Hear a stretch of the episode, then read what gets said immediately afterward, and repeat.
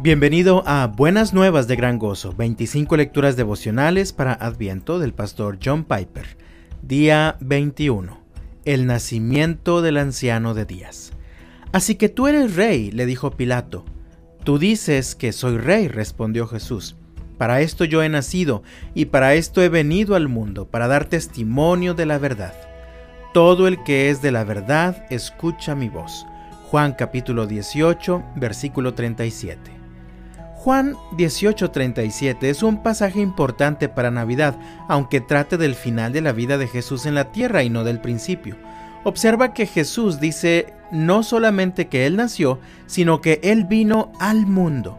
La singularidad de su nacimiento consiste en que Él no existió a partir de su alumbramiento. Él existía desde antes de nacer en un pesebre. La condición del individuo, el carácter y la personalidad de Jesús de Nazaret existían antes de que el hombre Jesús de Nazaret naciera. El término teológico para describir este misterio no es creación, sino encarnación.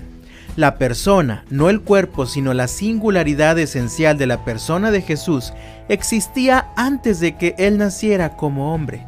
Su nacimiento no fue el origen de una nueva persona, sino la venida al mundo de una persona infinitamente anciana. 700 años antes de que Jesús naciera, Miqueas en el capítulo 5 versículo 2 lo explicó de la manera siguiente: Pero tú, Belén Efrata, aunque eres pequeña entre las familias de Judá, de ti me saldrá el que ha de ser gobernante en Israel, y sus orígenes son desde tiempos antiguos desde los días de la eternidad.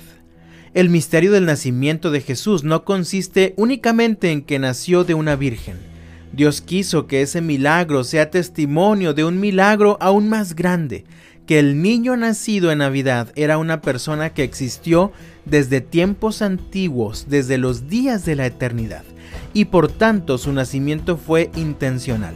Antes de nacer, pensó en nacer junto con su padre tenía un plan, y parte de ese gran plan lo dijo en las últimas horas de su vida en la tierra.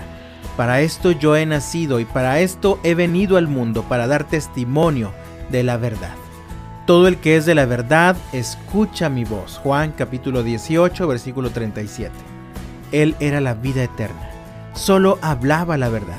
Él representó la verdad más grande del amor y está reuniendo en su familia eterna a todos los que han nacido de la verdad. Este fue el plan desde tiempos antiguos.